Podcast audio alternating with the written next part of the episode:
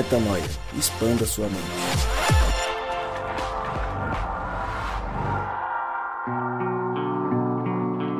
Sim, sim, sim, está no ar mais um podcast Metanoia e você é muito bem-vindo para mais um dia de expansão de mente. Chegamos ao podcast Metanoia número 258 que vem com um break. Roda a vinheta de Breaking News, Breaking News. Sim, paramos a nossa série sobre sermos desejados, amados, eternos e herdeiros. Falávamos sobre isso nos últimos dois episódios e continuaríamos hoje. Mas o tema de hoje se fez mais necessário e tivemos de brecar a nossa sequência. Então, na semana que vem, a gente volta com a série que falamos sobre sermos desejados, amados, eternos e herdeiros.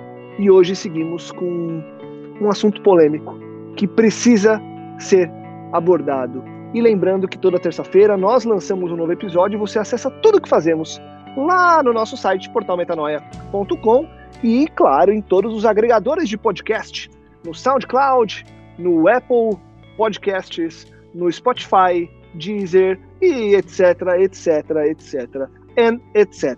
Eu não lembro se eu falei que meu nome é Lucas Vilches, mas se eu não falei, está falado, e se eu falei, você ouviu mais uma vez. E se você já nos escuta há cinco anos, você está cansado de saber quem sou eu, mas eu quis falar meu nome novamente, até porque eu vou apresentá-los daqui a pouco e você vai ouvir o nome deles mais uma vez também.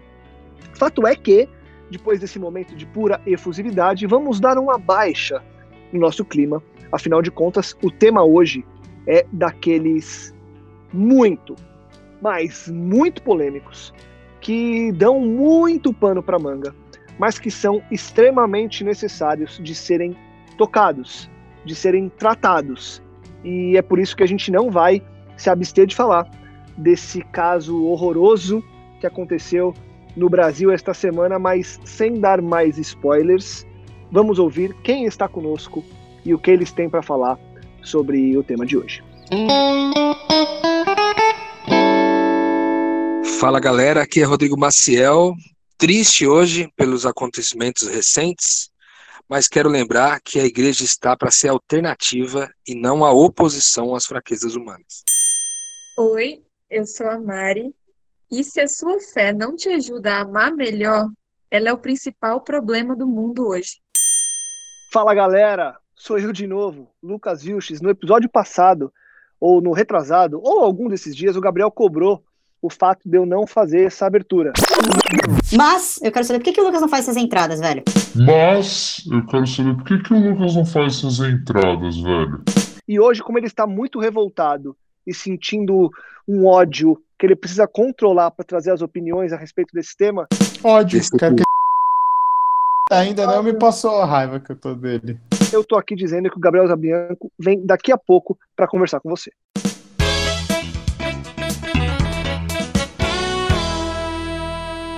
É isso aí. Estamos os quatro juntos para tratar de um tema, como eu já adiantei, muito polêmico, muito delicado, mas que necessita um posicionamento veemente de quem realmente diz que vive o que nós dizemos viver.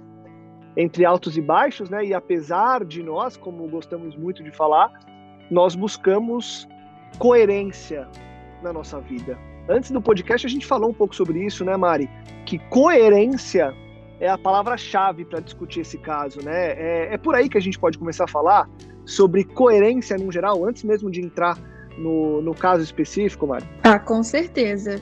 Porque qualquer brasileiro que lê minimamente o jornal sabe que a questão da fragilidade das nossas crianças, a prostituição infantil, o abuso infantil, enfim, os pequeninos têm sido abusados, né, moral, intelectual e até sexualmente todos os dias. E eu tenho certeza que o Deus a quem nós servimos está extremamente é, esperançoso de que o corpo dele se levante para defender esses pequeninos, mas infelizmente parece que a voz dos cristãos só tem sido ouvida pela sociedade é, na posição que não privilegia esses pequeninos, né? Infelizmente.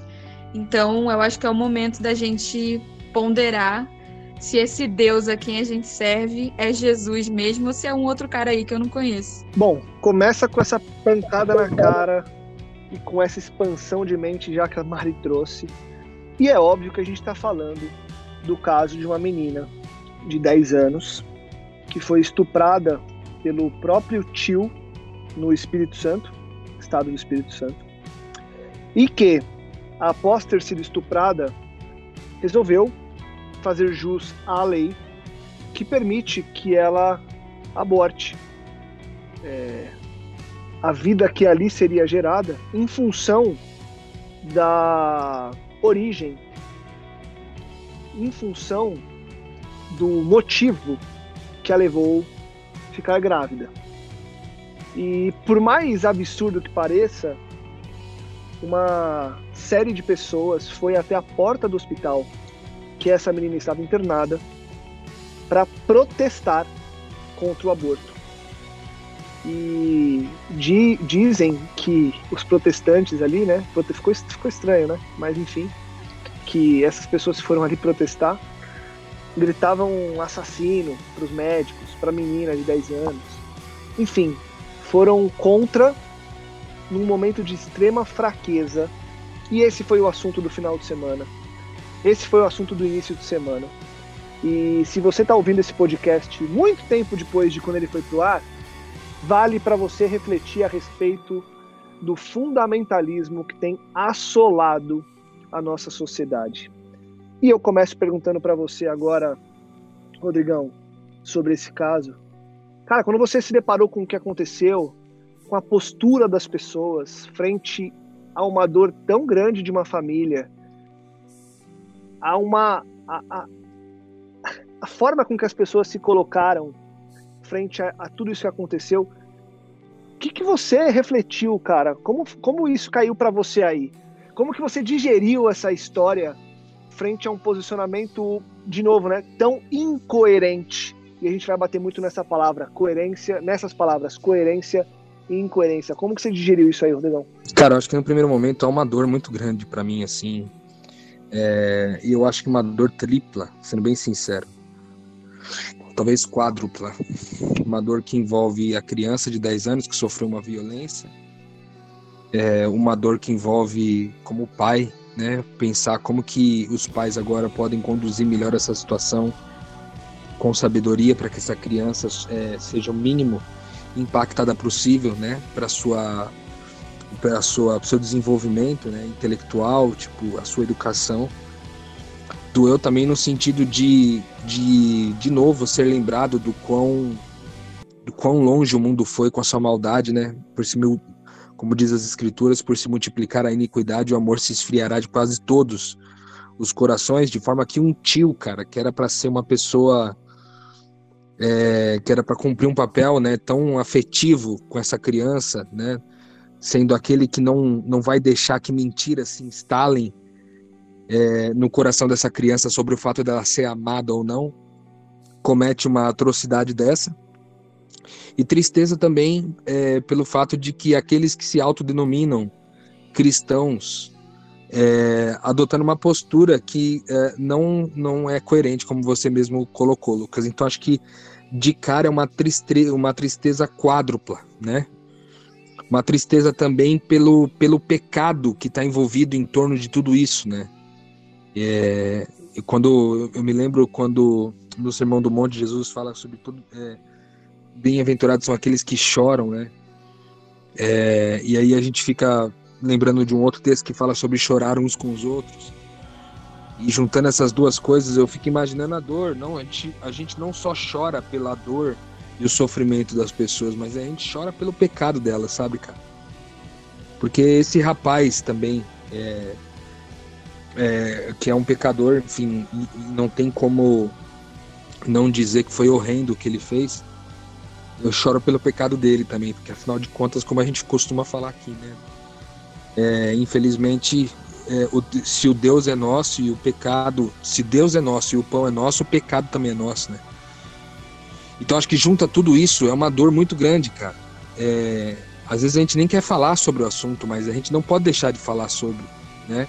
Porque é justamente essa omissão, é justamente ficar calado sobre isso que muitas vezes perpetua, né? Todo, toda essa série de dores aí que, que a gente citou por aqui. Então eu acho que num primeiro momento foi uma dor disso, assim. Uma dor completa em relação a tudo, a todos os elementos que compõem essa história toda. É, e agora, é, assim, entrando na questão mesmo da coerência, eu acho que talvez a pergunta que fique é onde que está a incoerência aí, né, desse grupo de religiosos que foram protestar no hospital. É, aparentemente existe uma existe um sentido, né, deles deles terem ido pro, protestar por causa de que, pelo que eu entendi nas notícias que eu li dessa história, a menina estava cometendo um, um aborto com um prazo um pouco depois do que a lei permite e tal, do que é indicado. Na verdade, não é nem do que a lei permite, mas do que é indicado para a saúde de quem aborta e etc. Que acima dos, de, de 20 semanas não é aconselhável dentro do procedimento aí da lei. Então, eles quiseram de alguma forma atribuir um valor moral que eles chamam de espiritual, mas é moral e religioso, é, se, se amparando né, num, num, numa brecha é, que talvez os pais né, não, não, não tenham conseguido se atentar. Afinal de contas, a criança e a família precisaram se eles se movimentar de, de, do Espírito Santo para Pernambuco para poder realizar o procedimento. Então tem também algumas semanas aí que envolve esse processo, né, de, de não conseguir ser atendido no lugar e ter que mudar para outro, né? Então, é, eles se ampararam nisso, né, nesse fato de que havia passado um pouco a quantidade de dias, e aí então se aproveitaram desse ensejo para levantar uma bandeira religiosa, moral, para dizer que o que estava fazendo estava errado e que eles tinham que impedir aquilo de acontecer, ou seja, uma violência sendo, sendo respondida com uma outra violência, o que também é meio é, sem noção, assim, a violência do abusador sendo respondida com uma violência de um grupo religioso, que se domínio religioso. Então, para mim, a incoerência está justamente é, no fato de que a gente pode, a gente não, não precisa combater a violência com a violência, né? É, a, a, e eu quero deixar bem claro aqui que não houve nenhuma violência, naturalmente, na minha opinião, praticada por essa família, por essa, mesmo sendo considerada violência por muita gente, é, eu acho que é uma, uma escolha que foi feita pela família e pela criança, um contexto muito complexo, né? E, e mesmo que se fosse violência o que eles estão fazendo, não seria o melhor caminho responder também com violência, né? Então, porque se eu estou rebatendo olho por olho, dente por dente, eu estou ainda no Velho Testamento. Eu não estou na lógica de Jesus Cristo. Então, essa é a incoerência para mim.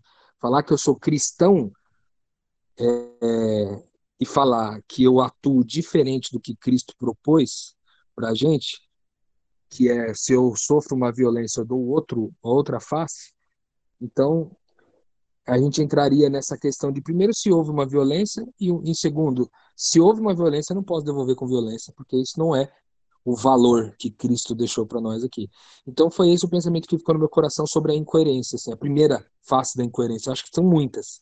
A primeira delas, talvez a principal, seja essa, de não ter que devolver violência com violência, né? O crente costuma protestar muito e propor pouco.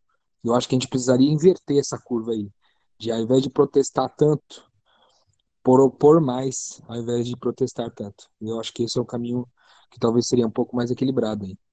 E até somando aí, né, Rodrigão? Além de propor mais, é, viver mais, né? Praticar mais, porque protestar levantar uma bandeira da qual eu não faço parte ou a qual eu não vivo, também é mais uma incoerência. E aí eu queria trazer o Gabi para a conversa pelo seguinte: para mim, eu vejo uma outra incoerência, que é o lance de um grupo como esse se denominar, autodenominar pró-vida. O que é ser pró-vida, né, Gabriel? Ser pró-vida é ir na porta de um hospital, lutar contra um aborto de uma menina de 10 anos que foi estuprada pelo tio, ou é viver em prol da menina de 10 anos que foi estuprada pelo tio? É é, me, me parece muito básico entender que ser pró-vida não é tomar essa atitude que foi tomada, é, pelo menos é o meu ponto de vista. Eu queria, eu queria te ouvir também, porque para mim é mais uma das incoerências dessa história. Ah, é, né, cara? Eu não consigo entender o que passa na cabeça de algumas pessoas e, enfim. É, mas me parece que é igual igual ensino em matemática, sabe? Continha básica lá mais com menos é menos. Não, não tem como você se dizer pró-vida, defendendo a vida de alguém ao custo da morte de outro alguém, sabe? Isso não existe, cara. Acho que pró-vida é uma batalha que você tem é, contra a fome. Então eu, eu, eu protesto e atuo contra a fome, mas não é, eu, não, eu, não, eu não atuo contra a fome ao custo de alguém morrer, né? Eu, eu, eu vou atrás de angariar fundos e alimentos para que as pessoas vivam. Agora, no caso dessa garota, cara, é uma situação de fato muito complexa, mas assim, algumas coisas sobressaem de forma bem simples e clara, né? Então, assim, é, eu acho que é, é muito absurdo, né? E aqui eu tô, tô assim, bem bem alterado, bem, bem, sabe, consternado com a situação toda, então eu tô até tentando escolher bem as palavras para não para não, não me não me afobar e ser mal compreendido, mas eu acho que é muito absurdo a gente perpetuar e, e, e fazer com que uma uma criança que sofreu abuso dos 6 aos 10 anos e, e que sabe Deus se é, se vai voltar a ser criança um dia, infelizmente, perpetuar o inferno na vida dessa criança, sabe? E outra, né, Lucas? E outra, tipo, a gente não tá nem falando assim, é, é... quando eu defendo a vida do, do, do, do feto, do, enfim, da criança que está dentro da outra criança, na barriga, enfim, eu defendo o perfeito ideal, né? Mas, cara, essa criança que foi abusada, ela pode morrer no trabalho de parto. Você entende? Essa criança, essa outra criança que poderia vir a nascer, que, que tipo de vida ela vai ter? A gente já tem tantos problemas psicológicos de pessoas que conhecem os seus pais e que não tiveram o amor e o carinho dos pais, vindo de, de, de situações tão menos piores, tão menos gravosas do que essa. Agora, como que a gente pode se dizer pró-vida quando eu perpetuo de diversas formas o inferno na vida de outras pessoas, sabe? Um conhecido falou assim: Ah, cara, eu acho que o justo, falou para mim, acho que o, o certo seria ela ter o bebê, e aí ele já tem na cabeça dela de que ela não vai morrer no trabalho de parto, que é um grande risco ter o bebê e doar. Mas, meu querido, olha que coisa absurda. Vai doar para quem? Como é que doa uma, uma, outra criança? O sistema legal que a gente tem hoje, essa, essa criança vai ficar pulando de onde para onde, sabe? É, cara, é, é tão absurdo, tão complexa a situação que eu não consigo entender como que as pessoas se colocam na posição de se dizer cristãs ao custo da desgraça na vida de outro, né? Incoerência realmente é a palavra-chave, porque é muito fácil eu levantar a bandeira para defender algo tão ruim, tão pesado na vida do outro. Entendeu? Eu queria ver se fosse na vida de alguém, se fosse a filha de alguém, a irmã de alguém que estava lá, ou se fosse com esse próprio alguém, sabe? Se ia estar tá defendendo tanto, se ia estar tá se dizendo tão cristão ao defender a suposta vida ao custo de uma outra vida, né, cara? Eu acho que a, a, a eu acho que o intuito de Cristo é que é que todos se salvem, mas que ninguém se salve, sal, pra, mas que ninguém seja salvo ao custo de perder alguém, entendeu? Ele mesmo falou que ele deixaria 99 para buscar uma. É, eu queria somar uma coisa que o Gabi falou, porque eu é algo, como ele disse, é algo tão inconcebível, tão irracional, parece que as pessoas estão acostumadas a dar opiniões superficiais sobre assuntos extremamente complexos. E aí eu queria fazer um, um comentário sobre isso, de, de que, assim, pesquisando um pouco sobre como esse protesto foi organizado, é, ele foi liderado por uma personalidade aqui política, que eu não vou citar o nome, porque eu tenho certeza de que essa pessoa usa pessoas até bem intencionadas ou gente idosa que não, não tem estudo para para massa de manobra e se promover politicamente. E essa pessoa, ela divulgou, ela cometeu um crime ao divulgar os dados de um menor em relação ao processo judicial. Isso é um crime muito grave. Então, além desse protesto ter sido algo incabível, assim, na nossa lógica, na nossa racionalidade cristã, ele nasceu de um crime contra é, uma criança a ter sua intimidade, enfim, exposta. E eu acho que esse, esse fato ele é muito representativo de uma atitude que, infelizmente, tem movido igrejas e crentes por esse país, para não falar pelo mundo, já que eu acho que é um problema mundial. Mas focando no Brasil, quem não tem aquela tia que não ouve é, sobre, sobre a informação direito e compartilha coisa no WhatsApp, a, a teoria da conspiração está dominando a igreja. E, as, e os crentes estão se acostumando nos últimos anos a dar realmente posições irracionais sobre vários temas.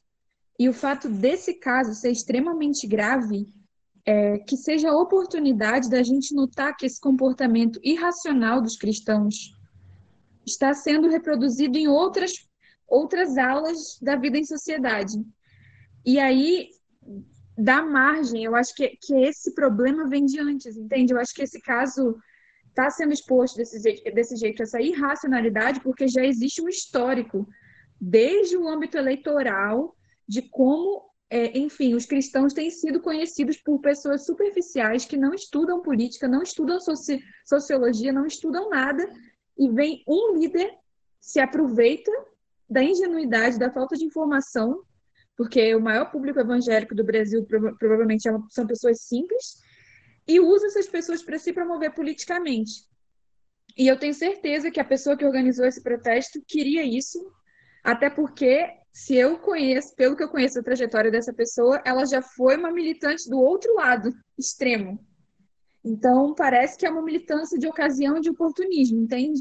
Então, a mensagem que eu queria deixar logo no começo é que esse oportunismo político que se alimenta de má informação seja expulso em nome de Jesus da nossa igreja, já que é uma igreja só. Porque esse tipo de aberração se alimenta dessa irracionalidade que está assolando o nosso povo. Cara, eu queria somar ainda o que a Mari falou. Eu acho que, tratando ainda da questão da, da incoerência, né? Eu, eu não sei se você se lembra, Lucas, a gente gravou aqui um, um episódio sobre a carta de Ogoneto, né? que, que foi uma, um episódio muito massa sobre uma carta escrita próxima do ano 300, sobre como era a vida dos cristãos nos primeiros séculos da igreja.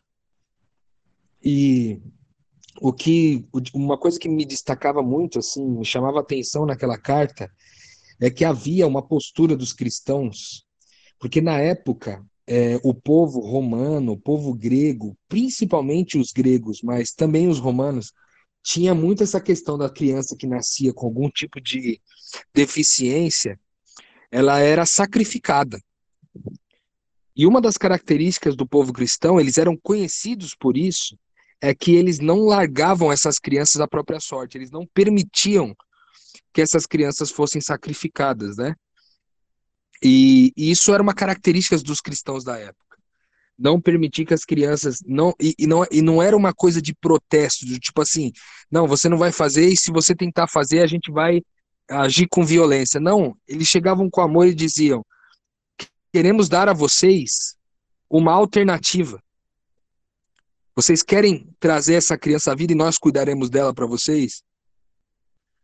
Então, havia uma postura coerente de que se eu defendo a vida, eu primeiro valorizo a vida daquele a quem eu estou pedindo, tanto que pergunto para, né?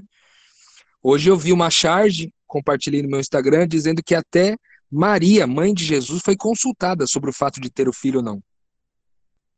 Então, a, se nós somos pró-vida, e aí eu acho que entra a questão da, da, da coerência, é, primeiro, eu sou pró-vida daquele com o qual eu estou me dirigindo, no caso seria, nesse caso específico, seria a família e a criança, e eu me colocaria à disposição de dizer o seguinte: olha, a gente está aqui disposto a dar todo um, um atendimento para essa criança vir ao mundo, um atendimento psicológico para sua filha, para a família, etc.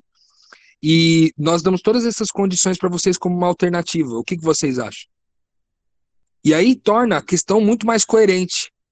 Porque aí eu não estou mais é, legislando sobre a fé do outro. Eu estou permitindo ao outro que se ampare na minha fé também. E se ele disser não, eu respeito porque eu tenho respeito à vida deles também. Já que eu tenho respeito à vida, eu tenho respeito à vida dessas pessoas também. não somente a uma vida que está vindo para o mundo, que seria o bebê, mas a todas as vidas envolvidas no caso. Então, às vezes fica difícil a gente se posicionar e dizer o seguinte, pô, tem como se posicionar a favor da vida de todos? Cara, eu acho que tem. Eu acho que tem. Inclusive do abusador. Há como, há como é, se posicionar a favor da vida para todos. Vai exigir um pouco mais de esforço de amor. Alguém vai ter que morrer em sacrifício? Alguém vai ter que sacrificar seu conforto? Alguém vai ter que sacrificar seu, seu recurso? Alguém vai ter que sacrificar seu tempo para que isso aconteça. E para isso existem os cristãos. Por isso que a natureza geme à espera de que os filhos de Deus se revelem, para que eles sejam a alternativa do mundo e não a obrigação moral do mundo, entende? Nós não, nós não existimos como família espiritual, como igreja, para legislar sobre o mundo. Mas nós, nós existimos no mundo para mostrar que abrir mão do seu próprio direito pode favorecer a vida, sempre. Né? Então eu acho que tem muito a ver com isso. Essa é também uma face da incoerência. Você pode perceber que muitas dessas pessoas que criticam a atitude, por exemplo, dessa menina da família, são pessoas que nunca nem sequer adotaram alguém. Nunca adotaram uma criança. Nunca trouxeram para o seu convívio alguém diferente dos seus de sangue. Sabe? Pessoas que não sabem do que se trata uma, a vida de uma, de uma criança, muitas vezes. Como a Mari disse, é superficial. É, uma, é um protesto superficial, baseado em opiniões vazias, vagas, né? Que não são profundamente amparadas no, no coração de Jesus, só numa face, né? Ah, não, o aborto não é legal porque Deus mandou essa criança, tal, tal, tal, que nem. Cara, a gente falou sobre, no episódio passado, a gente falou sobre ser desejados, né? Que Deus teceu a gente no ventre nosso, da nossa mãe, o que significa que uma criança estava sendo tecida por Deus ali, né? É, e aí muita gente pergunta, mano, você estava sendo tecida por Deus, então como é que eu posso interromper esse processo? É, mas Deus não sabia desde o começo? É como se Deus perdesse o controle das coisas. É incoerente de novo. Entende? Nós podemos oferecer uma alternativa para esse mundo que vive na iniquidade, mas não, nós não podemos legislar sobre eles, legislar sobre a vida deles. É, ainda mais sabendo que o conjunto de leis do nosso país é, é, prevê que essa criança haja dessa forma com essa família, entende? Então, em última instância, não tratando de aspectos espirituais, a lei estava a favor dessa família, né? E agora fica a nossa a nossa posição como crentes, porque aí eu quero protestar contra ele, a família que está abortando, mas eu não quero me colocar no risco, sabe? Eu não quero dizer o seguinte, não, é o seguinte, eu levanto o braço aqui quero ajudar. Eu quero propor toda uma alternativa para você favorecer a vida. Se você quiser, se você desejar que a vida permaneça, eu estarei aqui como alguém que não vai te deixar sozinho. Mas quem que compra um, um, uma bronca dessa? Entendeu? Então há incoerência nisso. A gente está tão profundamente, cara, afastado do coração de Jesus, a iniquidade cresceu tanto, que o amor se esfriou tanto do nosso coração, que a gente só pensa em protestar a respeito do assunto, mas não de caminhar junto. E isso é muito triste. Como talvez a gente tenha falado em algum momento, parece até utópico, né? E é triste dizer que é utópico para o mundo cristão oferecer uma alternativa como essa, se nós nascemos para isso. Desde lá da origem do movimento cristão. Né? É muito triste. Infelizmente, a gente tem que dizer, sim, parece uma utopia para o mundo cristão hoje mas ainda existem filhos de Deus espalhados por aí. E eu espero que, mais do que uma crítica, haja a proposta um coração de alternativa. É, mano, é...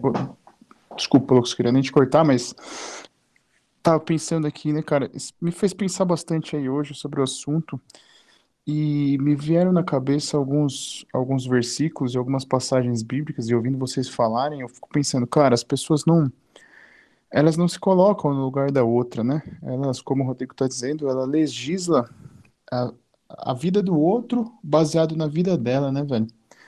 E pensando sobre o tema, eu lembrei do versículo que fala, acho que é Mateus, salvo engano, mas que fala o que você fizeste a um desses. Quando te demos de comer e beber, e Jesus responde: pô, quando vocês fizeram a um dos, dos meus pequeninos, vocês fizeram a mim, né?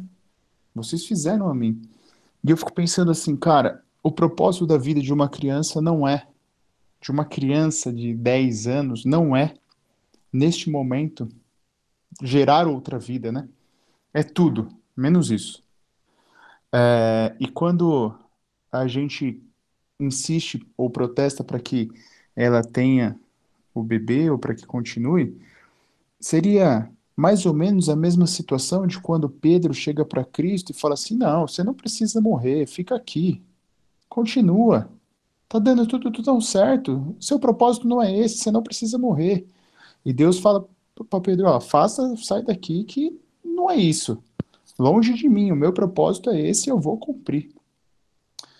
E aí eu fiquei. Talvez tenha me trazido lucidez com relação a um outro versículo, que é aquele que fala que o joio será separado do trigo.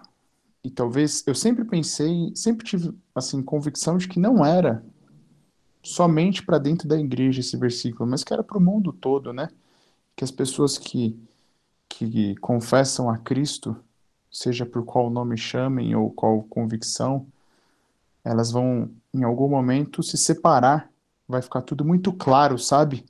E é incrível como para mim tem ficado muito claro quem é quem neste mundo, sabe? Quem se diz e quem simplesmente levanta uma bandeira sem qualquer opinião crítica e sem qualquer tipo de relacionamento com Deus, baseado só em princípios fundamentais que carecem de qualquer amor, de qualquer cuidado, empatia, enfim, né? E eu fico, fico feliz de, de disso estar tá acontecendo realmente, porque para gente que, que acredita aí no, no mundo espiritual é indicativo de que o amor está esfriando de que Cristo de fato vai voltar, né, cara?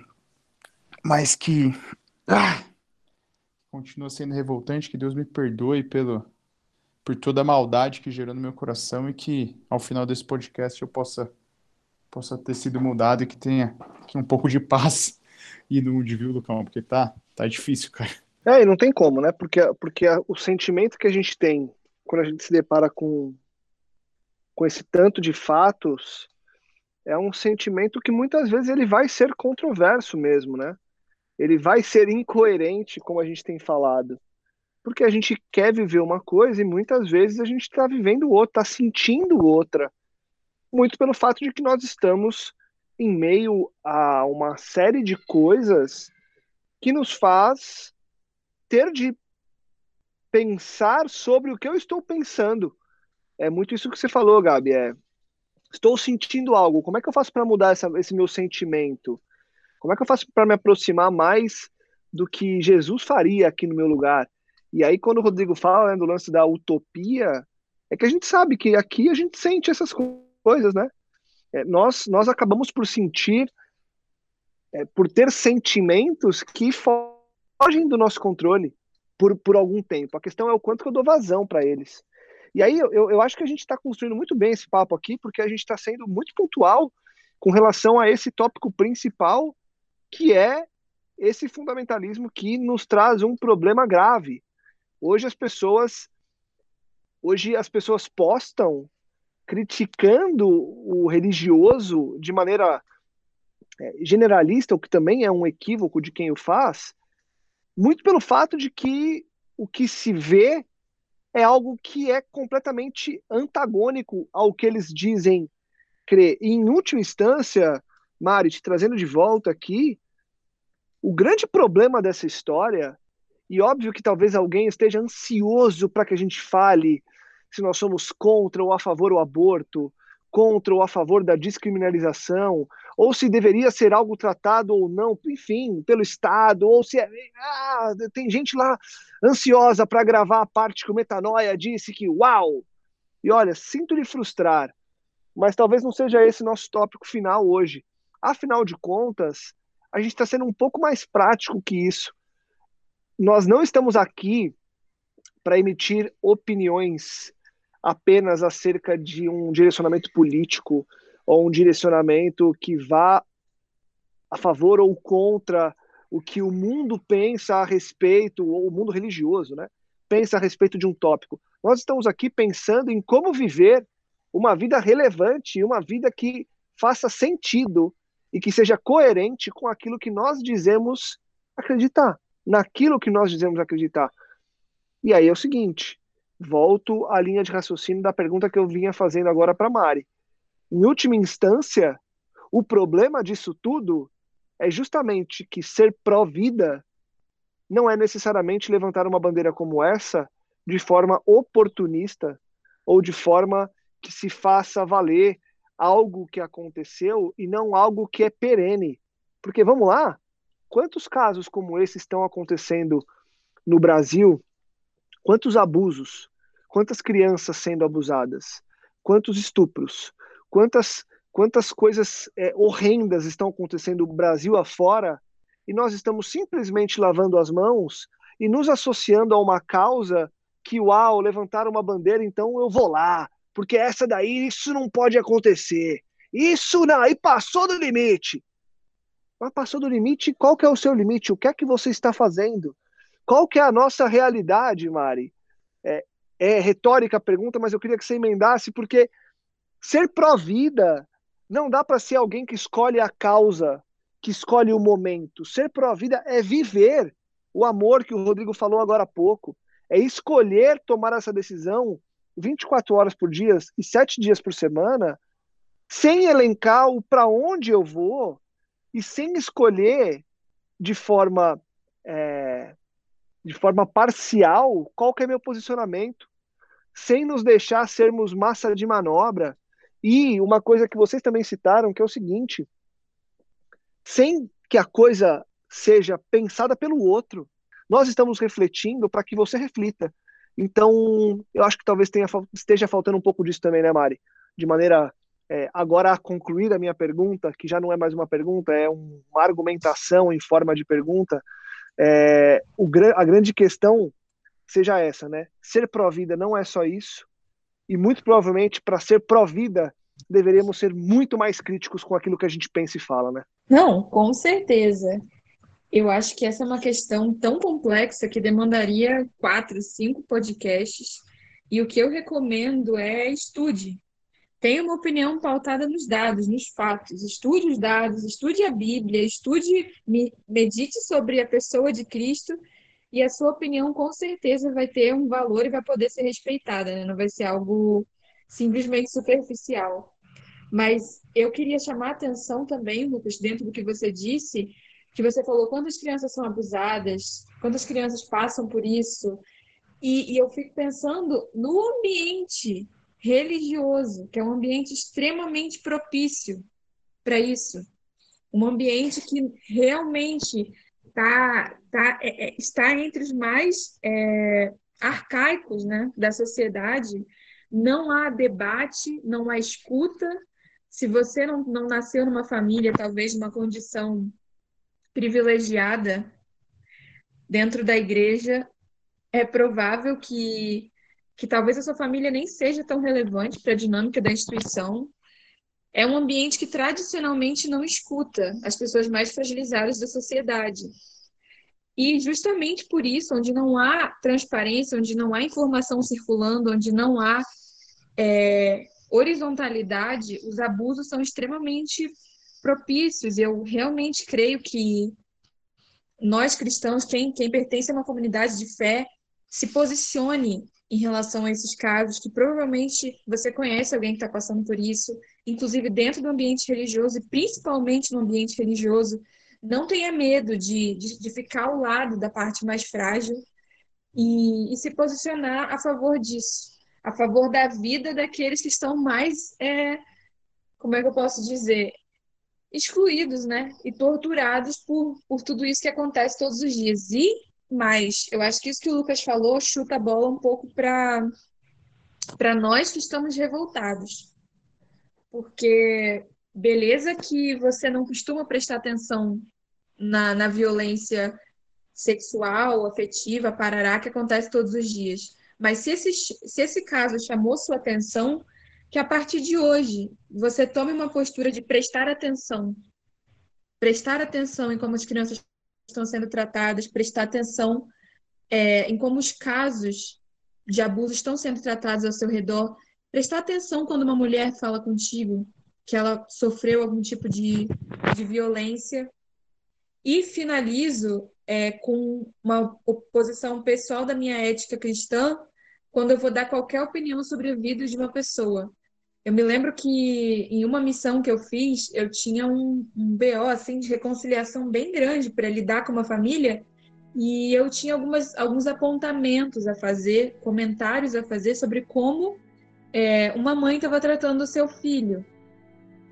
E eu me lembro que eu tive que ficar umas 10 horas, pelo menos, pensando a seguinte coisa: para eu dar uma opinião e criticar como essa mãe está conduzindo esse filho aqui, se ela não está dando conta, eu preciso me dispor a estar com essa criança. Para eu ser uma missionária disposta a opinar na educação das pessoas, eu preciso ser uma missionária disposta a carregar uma criança embaixo do braço quando eu saio de uma missão. E isso vale para qualquer viagem missionária que eu faça. Se eu não estou disposta a acolher uma mulher que foi vítima de um relacionamento abusivo, eu não posso jogar na cara dela que o relacionamento dela não presta. Então, é o que o Rô falou que nós sejamos esse grupo de malucos que sustenta relações, que sustenta o prejuízo de relações doentias e tóxicas, para que a gente possa dizer para o mundo que relações doentias e tóxicas são inaceitáveis depois que a gente foi salvo por esse Cristo que veio ao mundo aí, que a gente seja essa galera. Cara, o que, que eu queria adicionar também a esse caminhando aí para o fim do podcast, que eu sei que que a gente já está avançando aí para o nosso final, mas eu queria lembrar de uma coisa importante, cara, que há toda uma discussão aí né, na internet recentemente sobre esse negócio de que quando você tem alguma crítica para fazer em relação a você mesmo, que você deveria fazer isso do dentro do ambiente ao qual você está criticando, né? Isso é muito comum nas famílias, por exemplo acontece uma série de abusos e de opressões dentro da família e teoricamente você não pode levar esse assunto para fora. E aí nessa de você não poder levar o assunto para fora, é, as cadeias de opressão e, e, e, de injustiça elas vão se perpetuando, né? A mesma coisa acontece no ambiente religioso, porque muita gente critica aí o seguinte: ah, vocês estão reclamando da igreja porque a igreja está se posicionando, vocês deviam falar no ambiente fechado da igreja sobre esse assunto. Não, não deveria falar do ambiente fechado. Até porque, é, se a gente está falando sobre é, aquilo que é o, o cristianismo, o que, que é o cristão, nós estamos falando sobre o que é a verdade, a transparência, a honestidade. Então a nossa vida pode ser um livro aberto, cara. Literalmente pode ser um livro aberto, senão a gente não está desenvolvendo esse cristianismo que a gente tanto fala.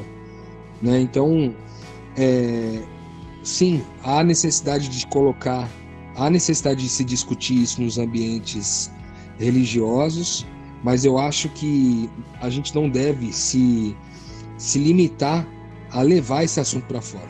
Né? As pessoas precisam saber o que fede dentro da nossa casa.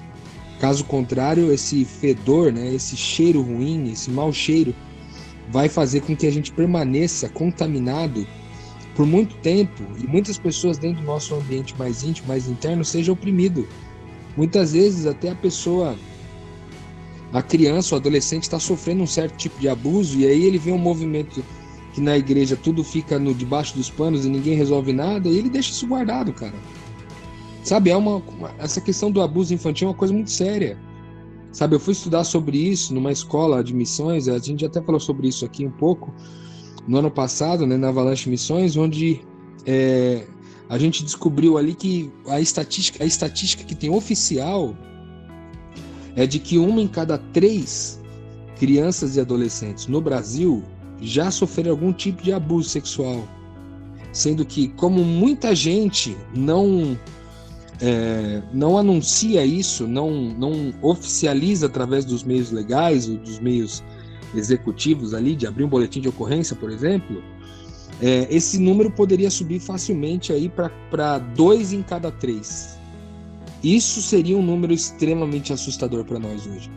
Não dá para ficar calado com nenhum tipo de postura sobre tudo isso que está acontecendo. A gente deve conversar sobre o assunto. Lógico, respeitando as opiniões de todo mundo, sendo coerentes, né? Não devolvendo violência com violência, mas a gente deve levar esses assuntos para nossa casa, a gente deve discutir isso com os nossos filhos, discutir isso com os nossos familiares, discutir isso dentro da igreja, discutir isso nos grupos de Zoom online, a gente deve discutir, cara, deve falar sobre esse assunto. Isso não pode passar batido para que as crianças se sintam à vontade é, de levantar a mão e pedir ajuda, mulheres possam levantar a mão e pedir ajuda, e qualquer pessoa que esteja sofrendo qualquer tipo de opressão e marginalização possa pedir ajuda, cara. Então nós temos que falar sobre isso e, e eu não posso deixar de citar esse detalhe importante, na minha opinião, é, porque você pode estar sendo tentado aí a não conversar sobre isso. Ora, porque é um assunto difícil de falar, ora, porque tem essa ética, essa entre aspas ética, é, de que a gente deve lavar roupa suja em casa, né? Não, eu acho que a gente deve expor é, os nossos problemas, até para que as pessoas saibam que nós temos problemas. Nós temos que expor os nossos problemas e tratar isso de forma aberta, de forma transparente, de forma honesta, para que as crianças à nossa volta não sejam privadas de pedir ajuda. É, e acho que o que precede isso tudo aí também, Rô, até um, pouco do que a Mari já disse, a gente vive uma época de, de, de muitas muito a, a, velocidade de internet, informações e WhatsApp, fake news, enfim. Eu acho que o que precede isso, é, é, o lance de falar, é você inicialmente pensar sobre o assunto, pensar se colocando no lugar, buscar a orientação de Deus, sabe? Para que você não, para que não sejam só palavras ao, ao vento também, para que você não motive é, é, situações impensadas, como eu imagino que a grande maioria assim Deus queira, que estava lá nesse protesto, tenha ido de forma no calor do momento, sem gastar um tempo ali pensando, né? Porque a gente mesmo é um bom exemplo. Quando a gente vai falar sobre um tema aqui, a gente já pensou, já orou, muitas vezes já conversou também previamente. É... Não para alinhar o pensamento, mas para ter um pouco mais de, de fundamento naquilo que Deus tem revelado aos nossos corações, né, cara? Eu acho que as pessoas.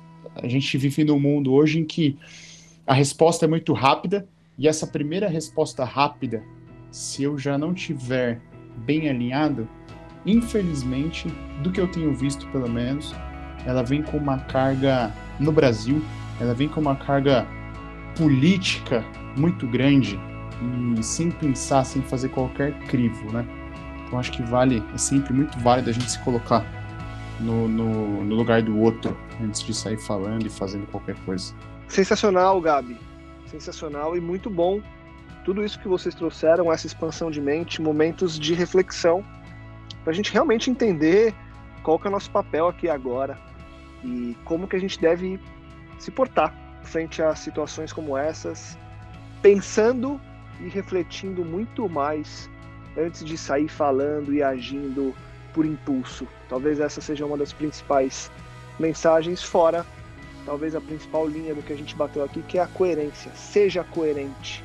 Analise aquilo que você está falando e fazendo para ver se tem coerência, coerência com o que você diz, viver de verdade e acreditar de verdade.